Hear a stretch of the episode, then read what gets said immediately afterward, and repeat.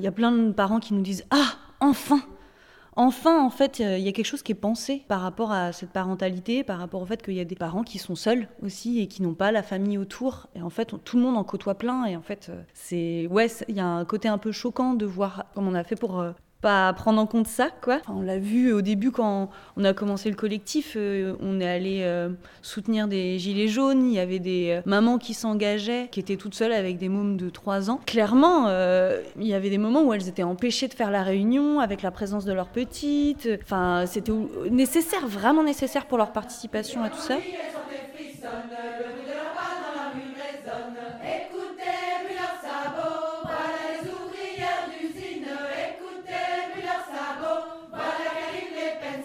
Bienvenue chez Bretonne Breton et Féministe, le podcast qui explore les féminismes en Bretagne et décentralise la parole. Rendez-vous tous les 15 jours pour un entretien ou un reportage au micro d'Aurélie Fontaine.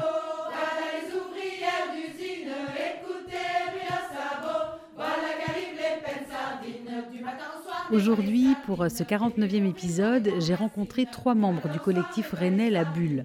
Ce collectif, qui a été créé en 2019, accueille les enfants quand leurs parents participent à des manifestations, des réunions d'associations, de collectifs ou des événements militants, ou alors aussi sur des festivals. Les parents peuvent ainsi avoir un espace pour militer, s'engager, tout en ayant du relais, et peuvent aussi aller manifester sans craindre pour leurs enfants les violences policières et euh, les gaz lacrymogènes, par exemple.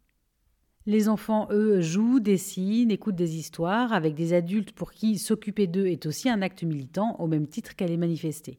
Avec Mélina, Martin et Candice, on parle donc de tout ça, de la prise en compte de la place des parents et des enfants dans le militantisme et en particulier dans le militantisme féministe. On discute aussi des différentes manières de s'engager, d'éducation collective, de solidarité, de relais et de mères isolées. Et euh, on va commencer cet épisode en les laissant euh, tous les trois et toutes les trois se présenter.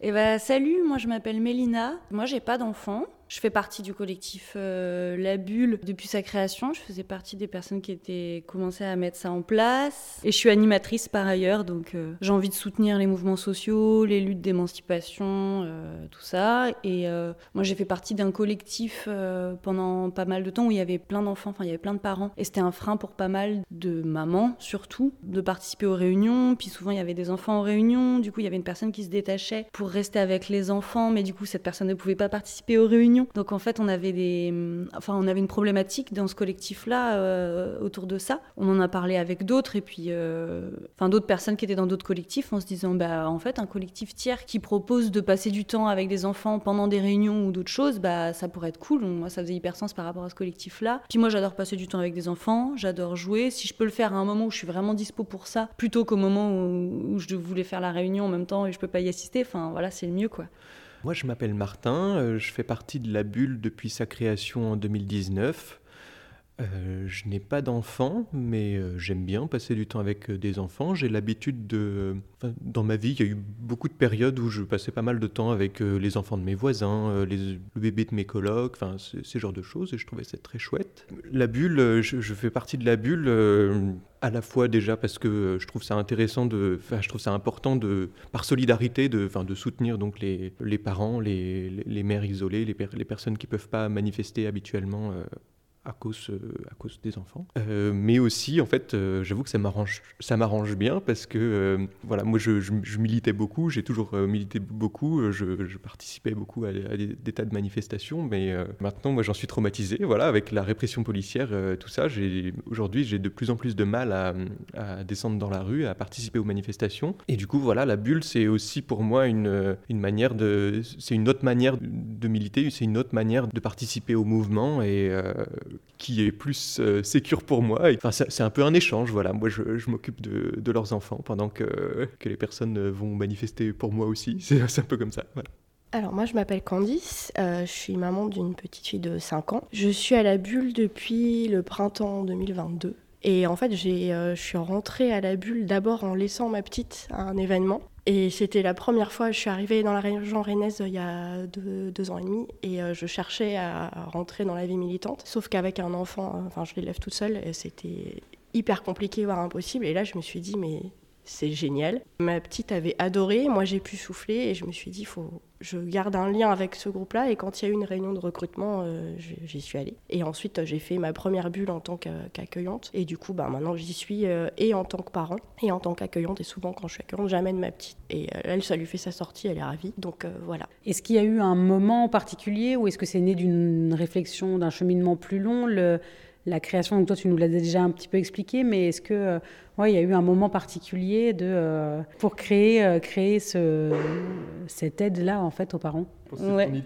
Non, mais en fait, il y a une, une soirée qui était assez propice à ça, où euh, dans un lieu euh, collectif euh, à Rennes, enfin un lieu associatif qui s'appelle le Bocal, il y a une soirée, une projection de film qui a été organisée, qui était un film sur, sur une grève et sur la place des femmes dans cette grève-là. Tu veux le titre du film? C'est Le sel de la ça s'appelle. Voilà, c'est un vieux film en noir et blanc, mais qui est très très chouette. Et du coup, on s'est retrouvés, donc c'est un, autre collectif qui a organisé cette projection, on s'est retrouvés à plein de personnes pour regarder ça. Et puis, euh, suite à ce film-là, il y avait une discussion sur euh, bah, les places qu'on peut prendre dans les mouvements sociaux, notamment les places des femmes, parce que c'est un film qui parlait de ça, quoi, en fait. Place des hommes qui travaillent et place des femmes qui, en l'occurrence, euh, étaient à la maison, et la place de s'occuper des enfants, tout ça on a eu une discussion voilà, à ce moment-là sur, euh, sur qu'est-ce qu'on fait avec le fait qu'il y a des parents et qui, ont des enfants et qu'en fait c'est une problématique qu'on doit penser collectivement. Si enfin, d'un point de vue féministe, euh, on ne peut pas laisser juste les parents euh, avec cette problématique-là et nous dire bon, on n'en a pas donc c'est tranquille, on est, on est libre, on est autonome et puis voilà.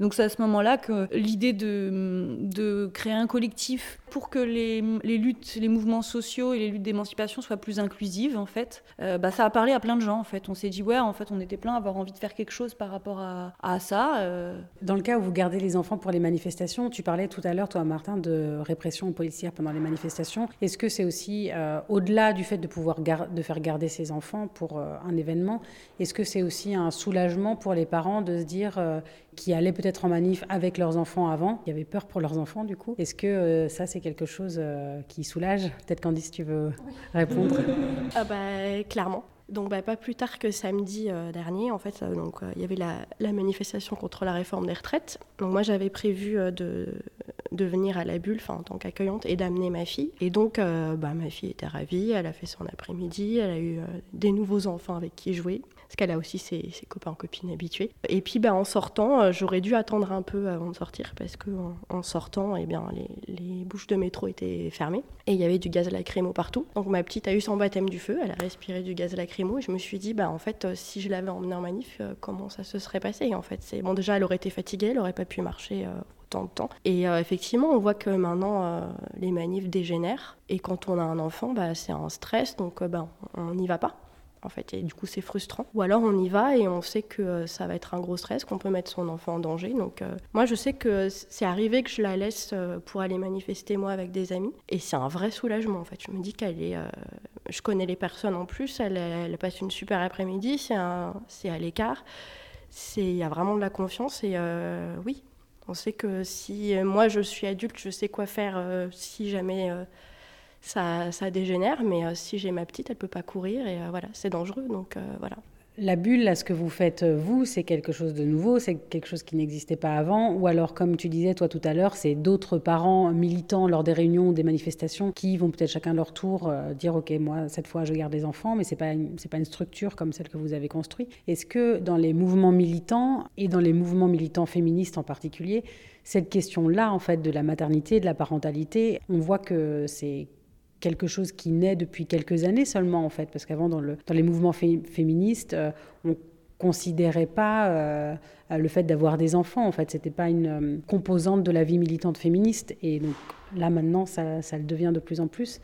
Du coup, ça c'est quelque chose aussi qui vous tient à cœur, le fait de se dire, oui, bah, on peut être parent, et notamment parent de jeunes enfants, et pouvoir militer et pouvoir être dans ces mouvements-là euh, sans, euh, sans avoir à être frustré, comme tu disais, ou euh, sans avoir peur pour ses enfants, ou tout simplement pour vivre son militantisme ou, tout simplement son engagement. C'est clair que ça nous a paru vraiment important et manquant quand on a fait ça au début, puis même maintenant. Il y a plein de parents qui nous disent Ah, enfin enfin, en fait, il y a quelque chose qui est pensé par rapport à cette parentalité, par rapport au fait qu'il y a des parents qui sont seuls aussi et qui n'ont pas la famille autour. Et en fait, tout le monde en côtoie plein. Et en fait, c'est ouais, il y a un côté un peu choquant de voir à quel point on a, enfin, comme on a fait pour pas prendre en compte ça, quoi. on l'a vu au début quand on a commencé le collectif, euh, on est allé euh, soutenir des gilets jaunes, il y avait des euh, mamans qui s'engageaient, qui étaient toutes seules avec des mômes de 3 ans. Clairement,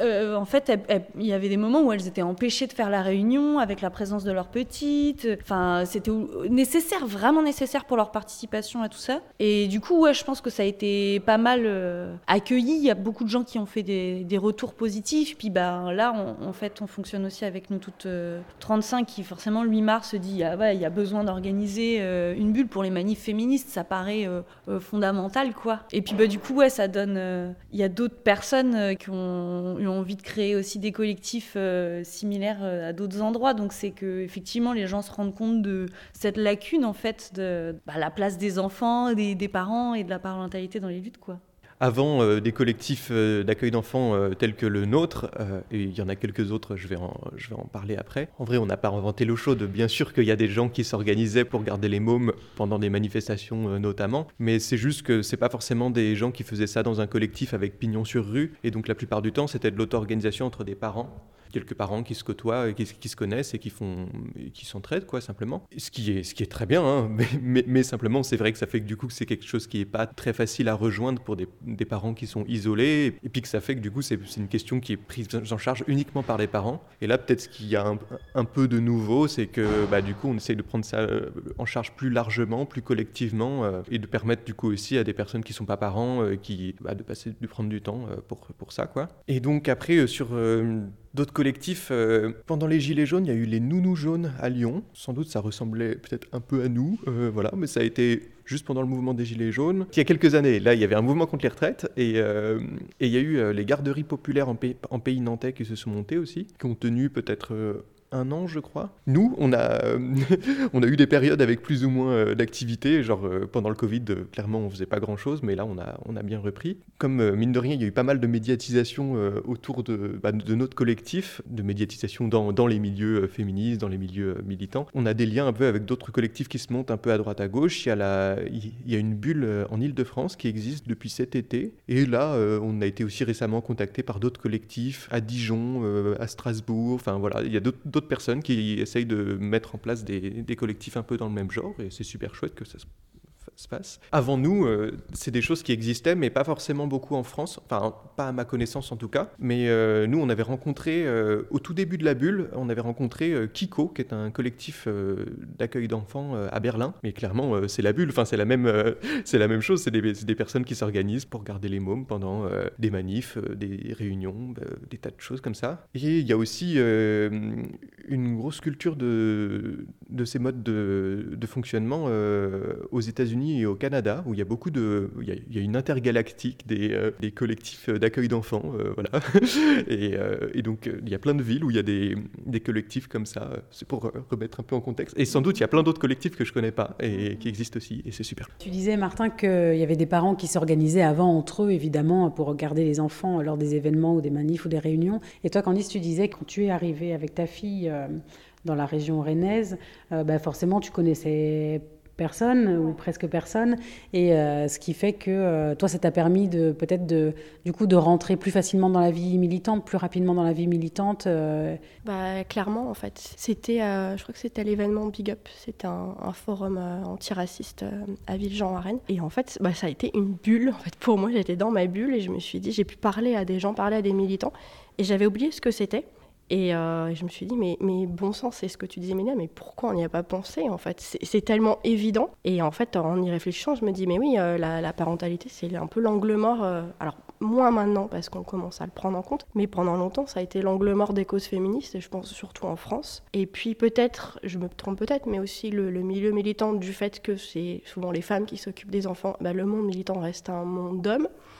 Euh, voilà, le, en tête de cortège, on va avoir plutôt des hommes. Et c'est bien que ça casse cette dynamique aussi, puis que des hommes cisgenres s'emparent aussi de la question, parce que c'est ça aussi le problème. Et, euh, Et après, moi, je suis rentrée dans la bulle en me disant, mais effectivement, l'éducation des enfants, c'est, euh, on dit l'intime et politique, mais c'est éminemment politique, enfin, d'éduquer des enfants. Et je me dis, là, il y a une question aussi de coéducation. Enfin, quand je, là, je dévie un peu le sujet, mais quand je laisse ma fille, je me dis, elle a aussi d'aller avec d'autres adultes, d'autres enfants, d'autres façons de faire. En plus, on partage un peu tous les mêmes valeurs euh, féministes. Euh, écologiste, antiraciste. Donc moi, ça me rassure aussi de laisser ma fille là. Mais je me dis, voilà, enfin, la bulle, c'est on n'est pas dans une bulle justement, on est coupé du monde militant. Moi, je sais que quand je laisse ma fille là, ma fille est dans un milieu militant. Elle va parler de, choses qui moi me tiennent à cœur. Et je dissocie vraiment pas la garde d'enfant euh, du, militantisme en fait. Pour moi, c'est euh, c'est pour ça qu'en fait, quand je suis accueillante à la bulle, j'ai vraiment l'impression de soutenir des luttes. Ça me paraît évident, mais en fait, ça ne l'est pas. Ça ne l'est pas parce que je, vois comme je, galère en fait euh, avec ma, ma petite et on ne devrait pas galérer autant. Et justement, ce que tu disais de coéducation,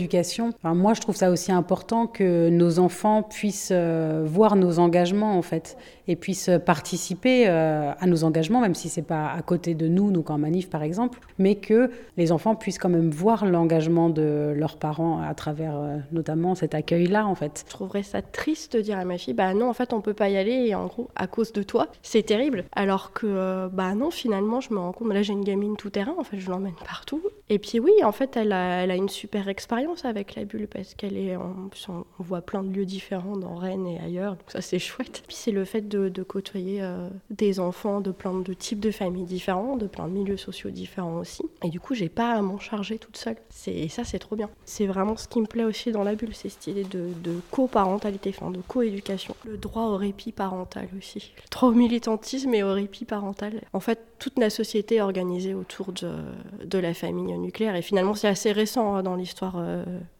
des familles, enfin en Occident du moins. Et puis en l'occurrence euh, du couple hétérosexuel, et les gens pensent que c'est naturel, ça l'est absolument pas. Et je trouve que euh, ça fait pas des sociétés qui sont très saines, parce que finalement, voilà, c'est des enfants qui ont beaucoup moins de référents beaucoup moins d'exemples, et puis bah, des, des parents, en l'occurrence les mères les plus précaires, qui sont en souffrance. Parce qu'en plus, quand on rentre pas dans ce moule-là, et ben, alors oui, on a des aides en France, mais c'est pas uniquement d'aide financière dont on a besoin. C'est de relais, c'est de, soutien, c'est d'autres référents, et puis c'est une richesse pour les enfants.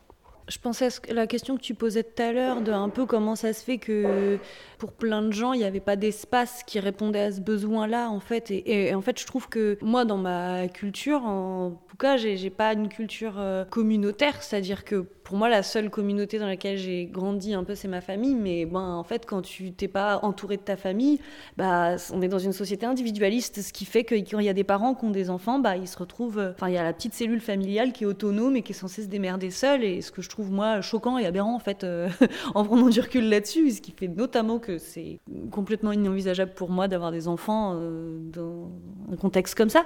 Et ce qui me paraît, voilà, important de se dire, bah, si on cherche à lutter contre l'individualisme, bah, il y a cette question-là des enfants qui est à, à, prendre en compte. Du coup, ça me paraît. Euh, juste se dire ça, bah, on se met en solidarité. Pour moi, c'est un truc basique, de base, de commencer à se mettre en solidarité sur les trucs concrets de la vie, sur euh, l'organisation du quotidien, donc avec les enfants, quoi. Pour moi, la bulle, c'est un espace où je reçois énormément de gratitude. Et c'est pas souvent quand on milite, en vrai, en collectif, où ça me fait du bien parce que les gens, ils nous disent merci beaucoup, avec beaucoup de sincérité. Et à chaque fois qu'on fait des bulles, on a des gros merci, quoi. Et en plus, on passe des moments joyeux, on fait de la pâte à modeler, c'est fun, tu vois. Et du coup, je crois que vraiment, ça, c'est pas anodin. Enfin, pour moi, tu vois. Euh, c'est un engagement où je me dis, ben, je me, voilà, je, je m'abîme pas dans la lutte en faisant ça. Et ça fait du bien des fois.